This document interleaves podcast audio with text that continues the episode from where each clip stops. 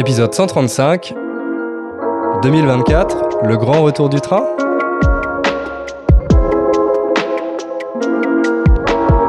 Salut à toutes et à tous, salut Ingrid Salut Hugo, comment tu vas?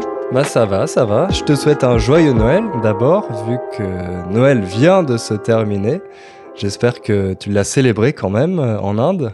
Oui, oui, bien sûr. Joyeux Noël à toi aussi. C'est vrai que au moment où on enregistre l'épisode, on est euh, pile entre Noël et le jour de l'an. Donc euh, voilà, on vous souhaite à tous aussi euh, un joyeux Noël, des belles fêtes, etc. Normalement, vous, vous devriez nous écouter un petit peu après. Le 3 janvier. C'est ça. Voilà. Donc ne vous inquiétez pas si nous on ne se dit que joyeux Noël, c'est parce qu'on enregistre forcément un petit peu avant. Mais vous, on vous souhaite une bonne année par contre. Eh oui, une bonne année. Voilà. Et euh, pour répondre à ta question, oui, oui, j'ai fêté Noël, même si c'est vrai que euh, là où je suis, donc euh, en Inde et dans l'état du Rajasthan, Noël c'est pas une grosse fête, donc il n'y avait pas du tout de d'ambiance de Noël dans la rue. Mais du coup, j'ai fait quelque chose d'un peu original et j'ai passé le 24 au soir dans le désert, dans le désert du Tar, plus exactement. Et euh, voilà, c'était original, c'était sympa. J'ai dormi à la belle étoile et je suis rentrée le, le 25 euh, au matin. Qu'est-ce que ça veut dire dormir à la belle étoile? Dormir à la belle étoile, c'est tout simplement dormir dehors avec euh, rien au-dessus de sa tête. Donc pas dans une tente, pas dans une cabane, mais tout simplement un lit par terre, dehors, et quand on ouvre les yeux, on voit directement les étoiles. Donc euh, c'est, j'avoue, quelque chose qui était assez sympa et j'avais l'impression un petit peu d'être euh, comme les rois mages à Bethléem. Donc euh, voilà, je m'imaginais un petit peu que c'était un truc de Noël. Donc c'était quand même un peu dans l'esprit de Noël, malgré tout. Un petit peu. En tout cas, moi, c'est ce que j'ai, c'est ce que je me suis inventé, on va dire, pour euh, considérer ça comme étant euh, une fête de Noël. Et toi, est-ce que t'as fait, t'as passé un Noël un peu plus classique euh, Comment ça s'est passé pour toi? Alors oui, moi, c'était beaucoup moins original. je l'ai fêté tranquillement en famille à Châteauroux, mais c'était très sympa parce que pour une fois, personne n'était malade, à part moi. J'ai un petit rhume, d'ailleurs, vous l'entendez peut-être à ma voix mais euh, tout s'est très bien passé. C'était un peu moins stressant que les autres années quand je devais rentrer de Pologne pour euh, venir euh, fêter Noël en famille parce qu'à chaque fois c'était un peu la course. J'avais pas beaucoup de temps et c'était un peu plus difficile d'en profiter alors que là c'était plus calme, c'était plus tranquille. On a fêté Noël chez moi d'ailleurs dans la petite maison que je loue. Ah. Et c'était ça y est, c'est la vie d'adulte, c'est toi qui organise pour toute la famille. Exactement. Bon, pour être honnête, c'est une collaboration avec ma maman. Euh, c'est pas moi qui ai tout, cuisiné. Euh, ma mère et ma grand-mère ont quand même amené pas mal de choses, notamment parce que moi, évidemment, j'aurais pas cuisiné de, viande ni de poisson, et euh, j'ai pas encore réussi à convaincre ma famille de faire un, un Noël vegan. Je pense qu'il me faudra encore euh, quelques siècles pour que ça arrive. Mais c'était quand même, on a passé un bon moment tous ensemble en famille et euh, c'était le plus important. Et d'ailleurs, petite transition, mais une des choses qui était souvent assez stressante quand je rentrais en France pour Noël, c'était euh, le train. Mmh, la belle transition. Eh oui, oui, oui. Parce que, en général, les fêtes de fin d'année, c'est la période privilégiée euh, que les employés de la SNCF choisissent pour organiser des grèves. Il y a souvent des trains qui sont annulés et ça leur permet de négocier avec euh, la direction pour obtenir euh, des augmentations de salaire et des choses comme ça. ce qui fait que voilà, les fêtes de fin d'année, c'est parfois un peu stressant quand on doit prendre le train parce qu'on ne sait pas si euh, ça va être possible, si notre train va être annulé ou pas à cause d'une grève. Ça m'est déjà arrivé quelques fois et j'étais assez en colère contre la SNCF. Mais dans cet épisode, on va essayer d'être euh, objectif parce qu'on a plutôt de bonnes nouvelles, a priori, euh, en ce qui concerne le train. Ouais, carrément. Donc on va parler du train en 2024 avec une projection de comment ça pourrait se passer, quelles sont les bonnes nouvelles et pourquoi le train est probablement le mode de transport euh, de l'année 2024.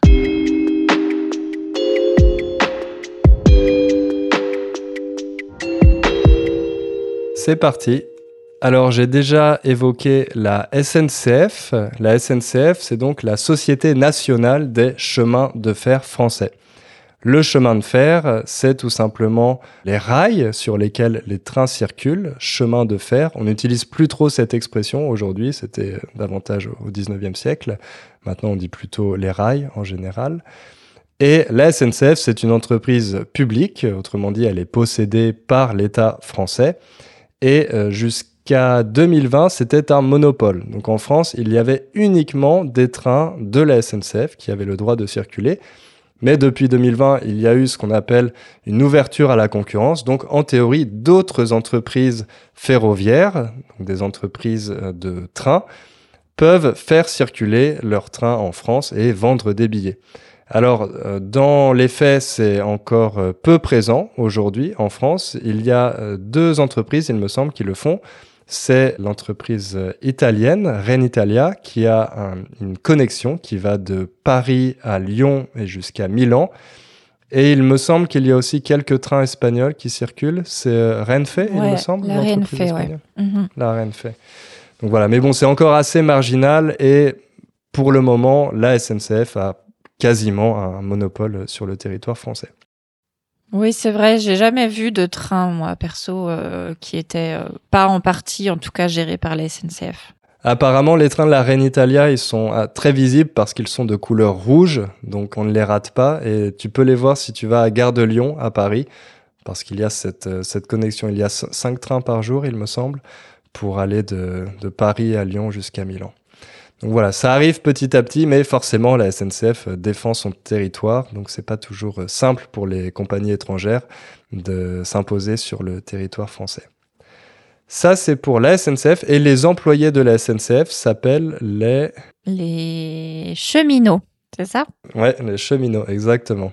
Donc c'est pas seulement pour la SNCF, je pense qu'on peut utiliser aussi cette expression pour euh, les personnes qui travaillent dans les trains dans les autres pays, à l'étranger. Mais voilà, un cheminot, c'est quelqu'un qui travaille dans le train. Donc ça peut être soit le conducteur, par exemple, du train, mais aussi les mécaniciens, les personnes qui doivent euh, maintenir le bon état des rails, entretenir les rails, et même les personnes qui sont dans les bureaux, etc. On les appelle les cheminots. Alors on parle souvent des cheminots en France, vous en avez peut-être déjà entendu parler dans les médias parce que c'est un statut assez particulier qui donne droit à de nombreux avantages. On va pas faire tout l'historique, mais en gros, pour, synthétiser, au début du XXe siècle, pardon, c'était assez difficile de recruter des personnes pour travailler dans les trains parce que c'était des métiers avec des conditions très difficiles.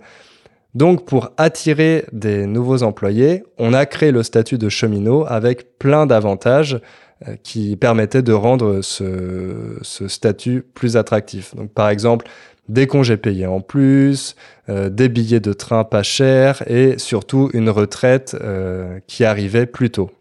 Les conducteurs de train pouvaient prendre leur retraite à partir de 50 ans, 52 ans maintenant, et les autres employés aussi pouvaient prendre leur retraite un peu plus tôt. Donc ça, ça a permis d'attirer de nombreux employés et de rendre euh, le statut de cheminot très attractif, mais ça a aussi créé un peu de jalousie dans la société française où euh, les autres Français, les autres salariés du secteur privé n'ont pas autant d'avantages. Et surtout euh, depuis une trentaine d'années, le métier de cheminot n'est plus aussi pénible qu'avant, donc on se demandait, bon, est-ce que ces avantages sont toujours justifiés? Et voilà, il y avait beaucoup de, débats par rapport à ça. vous avez peut-être entendu parler des cheminots euh, dans les médias. Mais il faut savoir qu'aujourd'hui, le statut de cheminot n'existe plus depuis 2020. Il existe toujours pour les personnes qui ont été recrutées avant 2020, mais euh, celles qui ont été recrutées après, maintenant, ont un régime normal. Elles n'ont plus tous les avantages que permettait le statut de cheminot. Bien, bon résumé. Et du coup, on a parlé des, trains, que c'était plus un monopole, etc. Mais quand même, la plupart des trains qu'on voit circuler en France, c'est des trains de la SNCF. Donc ça peut être plein de trains différents. Il y a quoi, par exemple, comme train qu'on trouve? Alors le plus connu, le roi des trains, c'est évidemment le TGV train grande vitesse, une fierté nationale parce qu'on en vend également à l'étranger.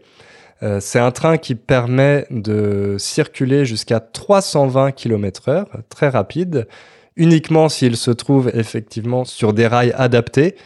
Donc il faut qu'il se trouve sur une ligne grande vitesse LGV. Il faut un TGV sur une LGV pour qu'il puisse circuler à sa vitesse euh, maximale. Parce que s'il est sur des rails normales, ben, il ne pourra pas aller aussi vite.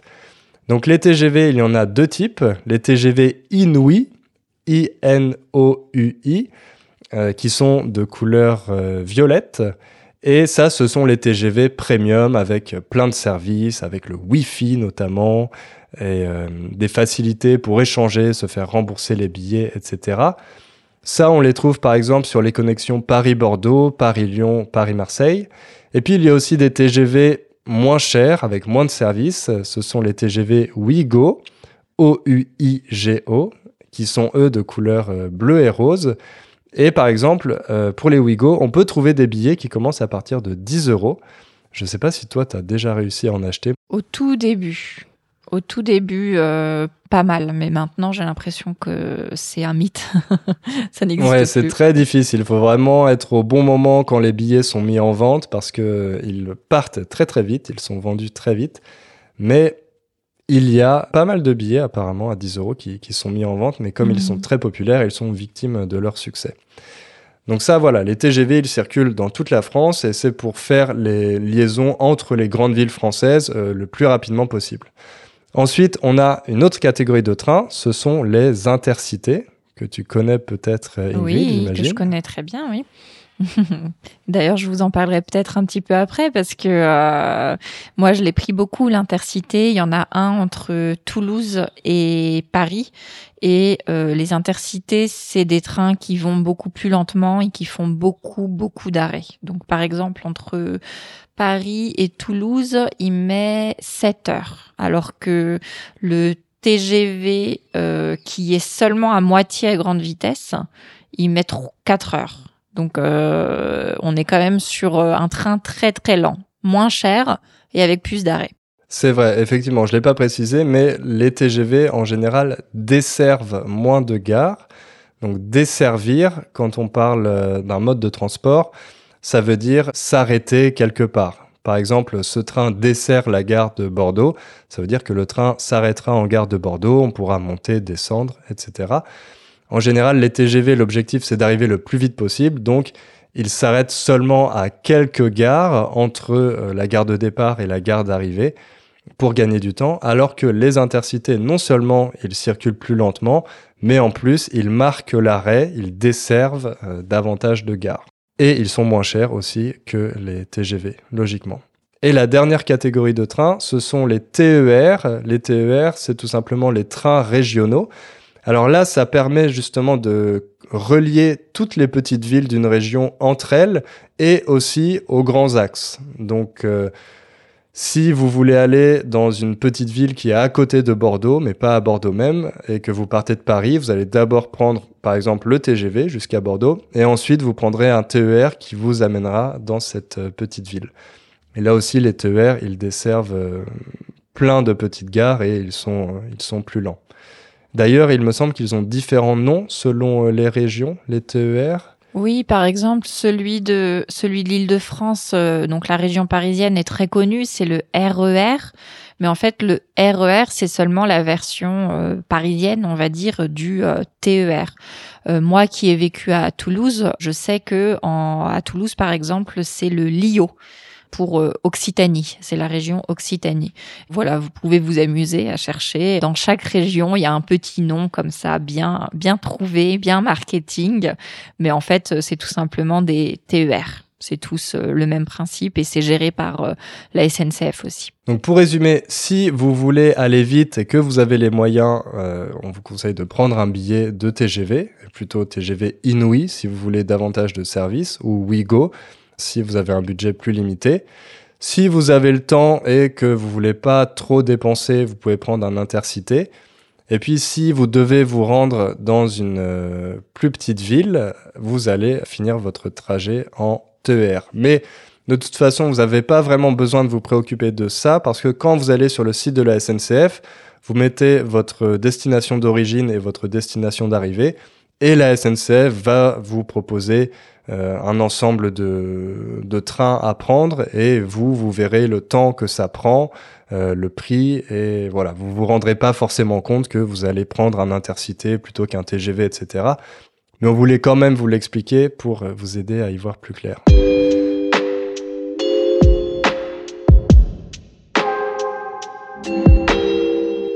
Peut-être que maintenant on va parler des avantages et des inconvénients du train. Ouais, bah c'est vrai que du coup, euh, comme euh, on part du principe, parce qu'on l'a lu, que le train euh, va être le mode de transport de 2024, il faut bien se demander pourquoi ça pourrait vraiment être très populaire et pourquoi au contraire il pourrait y avoir des freins. Alors, commençons par les avantages. Les avantages, moi, j'en ai noté deux. Tu me diras, Hugo, ce que t'en penses. C'est assez subjectif, mais euh, déjà, il y a l'expérience. C'est vrai que l'expérience du voyage en train, euh, c'est quelque chose qui est assez agréable, notamment depuis le Covid. Je sais qu'il y a beaucoup de personnes qui ont réappris à aimer, à apprécier, à prendre le train comme, comme on dit parfois, c'est euh, ce qui compte, c'est pas la destination, c'est le voyage. Mais c'est clair que quand on fait un voyage en voiture euh, à 5 dans la voiture, euh, tout serré, ou quand on fait un voyage dans un avion euh, low cost avec aucune place pour les jambes, c'est vachement moins agréable qu'un voyage en train où on a beaucoup d'espace, où il y a parfois, comme tu disais, comme dans les TGV, tout, euh, tout le confort matériel et puis euh, les paysages qui défilent.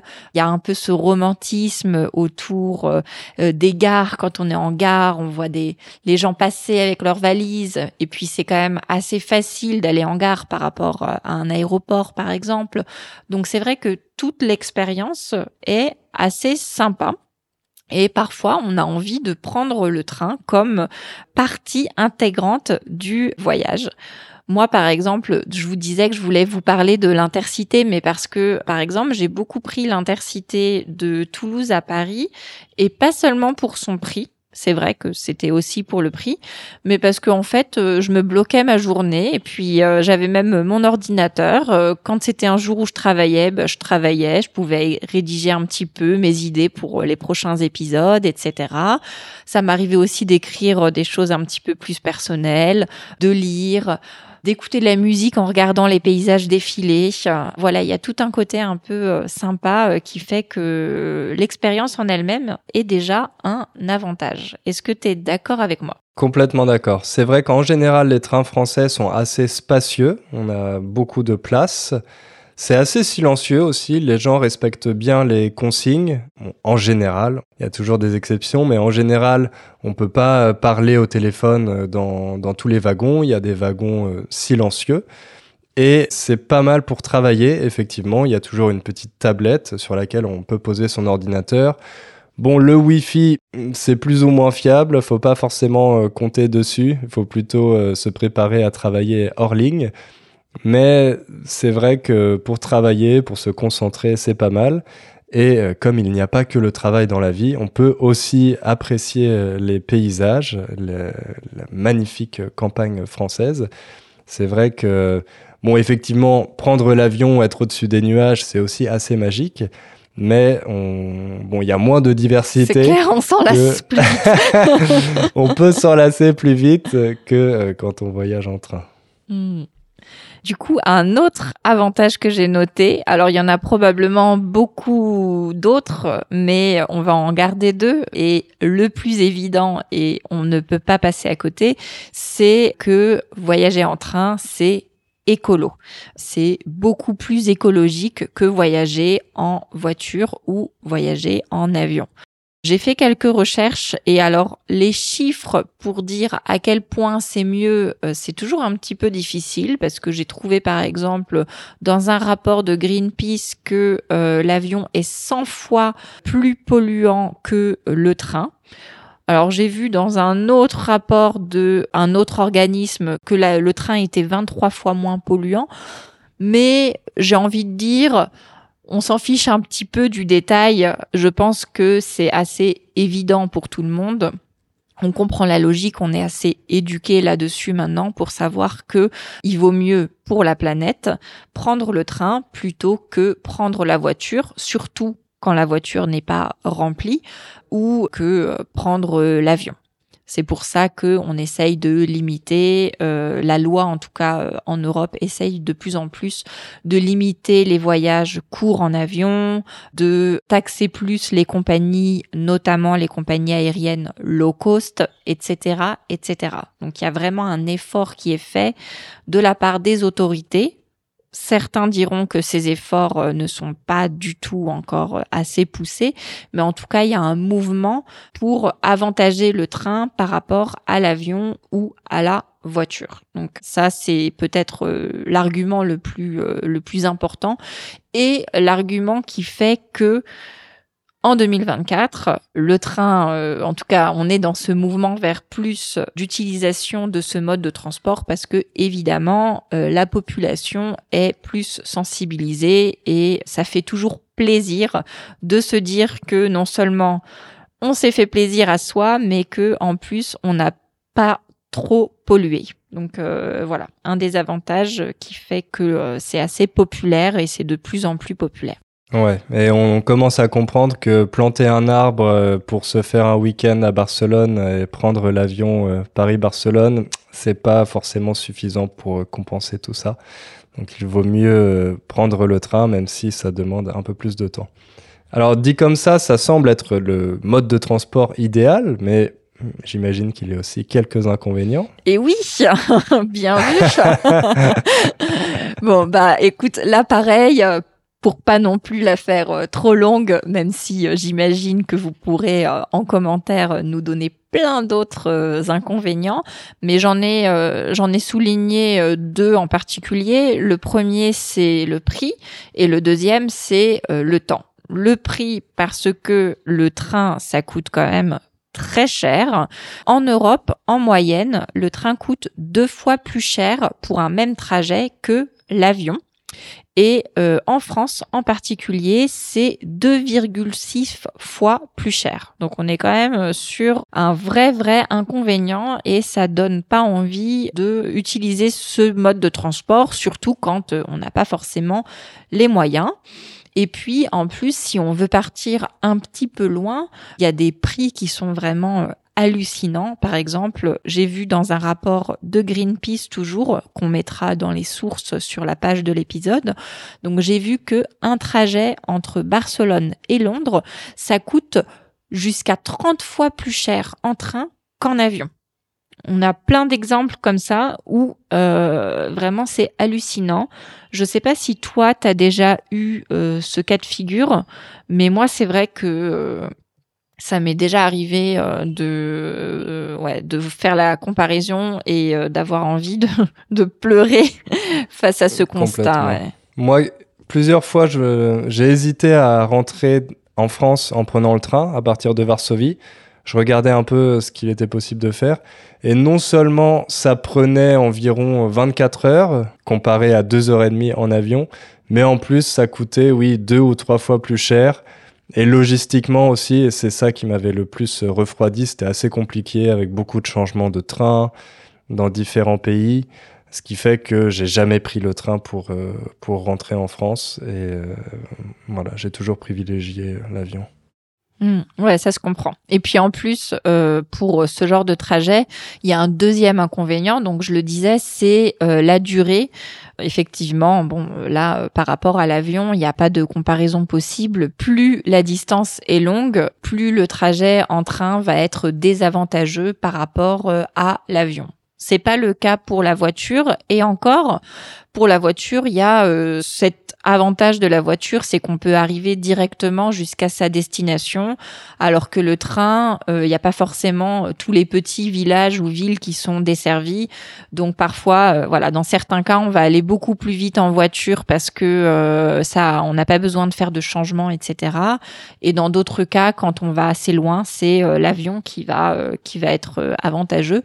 Tout ça pour dire que il faut quand même qu'il y ait des efforts qui soit fait pour que les avantages soient plus importants que les inconvénients.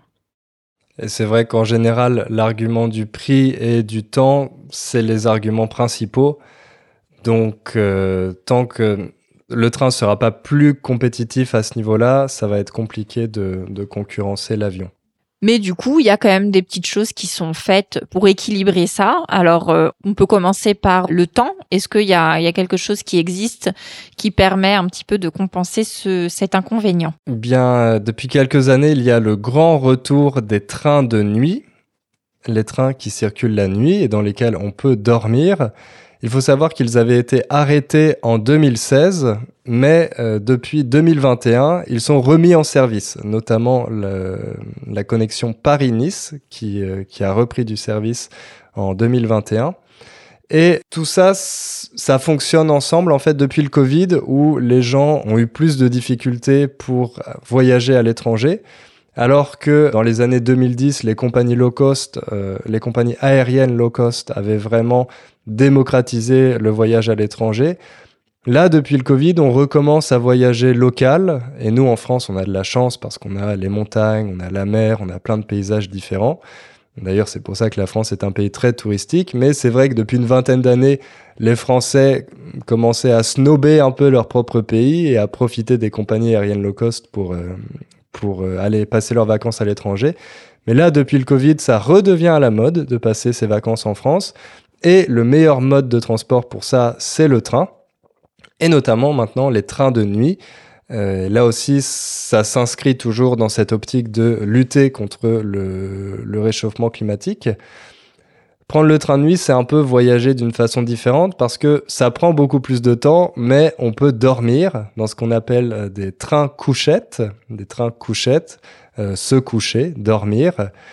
Et euh, en fait, ils avaient été supprimés parce qu'ils n'étaient pas rentables. Donc, ça demande plus de personnel de s'occuper euh, d'un train de nuit et l'autre inconvénient c'est que le train de nuit peut circuler seulement une fois par nuit alors que euh, les trains pendant la journée peuvent faire plusieurs connexions. Donc euh, voilà, les trains de nuit n'étaient pas vraiment rentables, ils avaient été supprimés. Mais là, dans cette optique de relancer le voyage local en France, on s'est dit qu'il fallait remettre les trains de nuit en service. Mais euh, un des obstacles aussi par rapport à, ça, c'est que euh, beaucoup de trains de nuit sont assez vétustes. Ils n'ont pas été euh, modernisés depuis une quarantaine d'années. Donc voilà, les gens s'attendent quand même à un certain niveau de, de confort quand ils prennent un train de nuit. Et la SNCF a besoin d'investir pour moderniser, rénover ces trains de nuit pour pouvoir attirer des gens. Toi, il me semble que tu l'avais pris, non, le train de nuit pour il euh, y, a un train Paris-Toulouse, effectivement, mais euh, moi, j'ai carrément vraiment fait euh, le truc de d'aventurière. J'avais pris un siège assis. Il y avait l'option couchette et l'option siège assis. Après, c'est quand même des sièges qui sont très confortables, donc j'avais quand même pu dormir. Mais euh, effectivement, j'avais fait ce, trajet. Je sais plus si c'était parce que le prix de la couchette était très élevé ou si peut-être il y en avait plus parce que euh, je me prends, je m'y prends rarement à l'avance pour ce genre de choses. Donc, je me retrouve souvent à devoir euh, choisir ce qui reste. Mais effectivement, je l'avais fait et bah, l'avantage c'est que euh, ça coupe pas du tout la journée, qu'on peut partir en pleine semaine par exemple, on part le soir, on arrive le matin et c'est comme si de rien n'était. Bon, on est peut-être un peu fatigué le lendemain, mais on fait une journée tranquille et ça va. Et puis quand on veut carrément voyager quelque part euh, où on, veut faire du tourisme, ça évite de payer une nuit d'hôtel, c'est plutôt pas mal. On arrive dès le matin et puis on peut tout de suite visiter et euh, on se prend un logement seulement le soir. Donc c'est vrai qu'au niveau du, du prix euh, pour euh, enfin de l'avantage financier, le train de nuit c'est quand même vraiment top pour ça. On gagne une nuit. Finalement, on gagne du temps et de l'argent. Donc pas mal de train de nuit. C'est vrai. Et maintenant, il y a même des trains de nuit pour aller à l'étranger, notamment une connexion Paris-Berlin qui vient d'être réouverte. Je pense qu'elle va très bien fonctionner pour tous les Parisiens qui veulent aller faire la fête à Berlin. Ils vont pouvoir euh, prendre un train de nuit, arriver le matin, passer une petite journée tranquille et puis aller dans les clubs berlinois. donc voilà, je pense que ça, c'est une, une, liaison qui, qui devrait bien marcher. Et c'est vrai que aussi par rapport à prendre l'avion, comme on l'avait déjà dit, c'est plus agréable et plus facile d'aller à la gare, euh, de monter dans le train, de s'endormir, de se réveiller dans une autre ville. C'est quand même plus sympa que de devoir faire le check-in euh, à l'aéroport, d'être stressé, etc.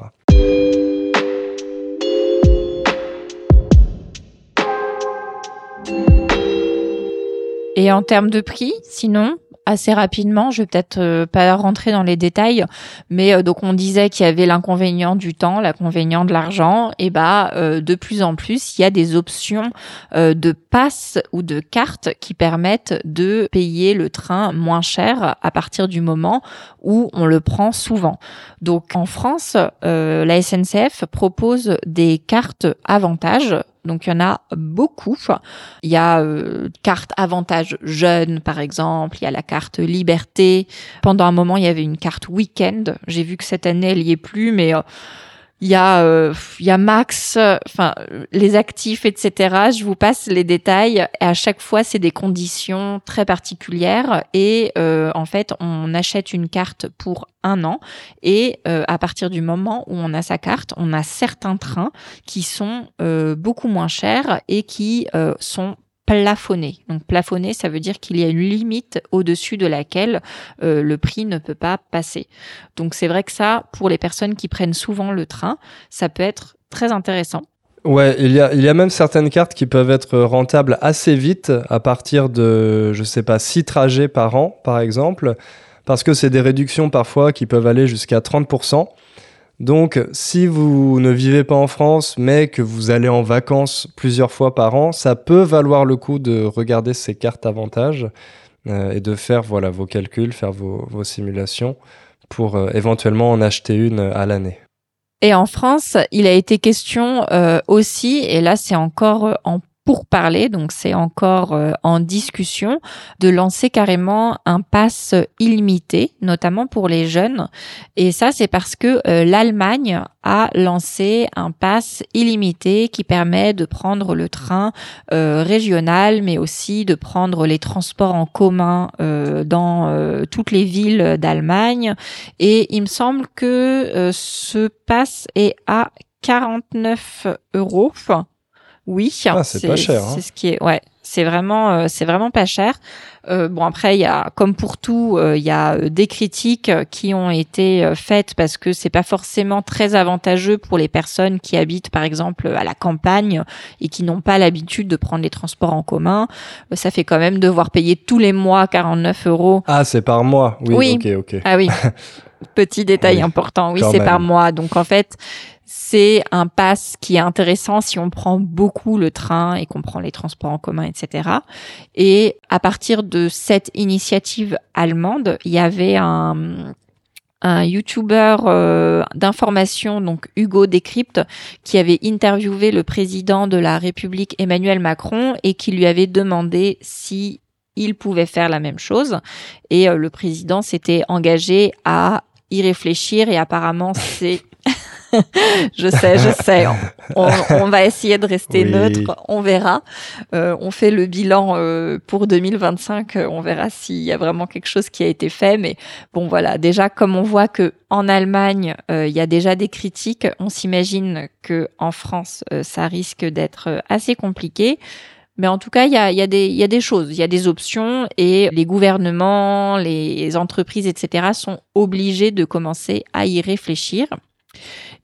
Et peut-être dernier point, même si euh, je pense que des initiatives comme ça, on pourrait en, sortir beaucoup un peu partout en Europe, mais concernant l'Europe entière, je pense que c'est important de parler du pass interrail parce que je trouve ça euh, vraiment pour nos auditeurs, si vous connaissez pas, je pense que ça peut être quelque chose de très intéressant.